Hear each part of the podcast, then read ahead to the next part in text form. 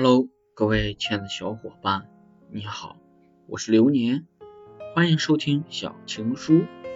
本期节目要和大家分享的是，别拿萍水相逢当成一生一世。那些我们不小心弄丢的人，会不会也在偷偷的找我们？会不会也在偷偷的想念我们？听完这个问题的时候，心里一酸。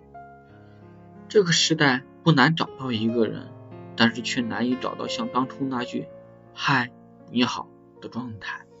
我们啊，特像一个不合时宜的玩具，被放在了盒子里最下面；特像一件许久不穿的衣服，压在了箱底；特像一块。可爱的糖果，可惜牙疼，所以我们才遗憾没有大大的方方的说出那句再见，才会突然有一天想起你。我们开始安慰自己，这世上多的是你好的故事，少的是再见的故事。有一天陪一个朋友在海边喂海鸥，他指着天上的海鸥问我。他们每年冬天都会来吗？我说是啊。他说，如果他们习惯了那些游人的面包油条，还会不会努力去海里捕鱼？有时候觉得喜欢好残忍，他让你依赖，又让你失去。我说，游人总是换了一波又一波，可是面包和油条还是老味道。人啊，情绪太复杂，总拿萍水相逢。当成一生一世，总拿相互喂养当成喜欢，你只是巧了，手里有一块面包丢到了天上而已。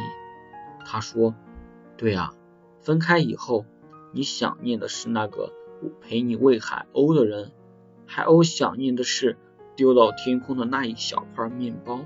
你和海鸥是时间留下的面包屑，可惜啊，那一瞬间。”你们以为彼此拥抱过，哪怕几秒。我问他，后来你们为什么不了了之？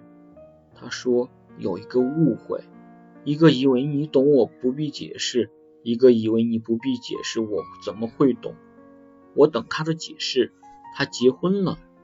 我难过不是那个误会我释怀了，而是他没有好好跟我说一句再见。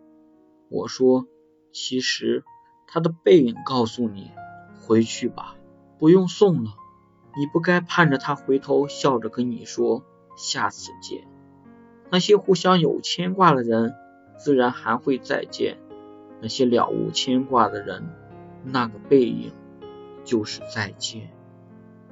好的，朋友，本期节目到这里就已经结束了，感谢您的收听，您的每一次陪伴。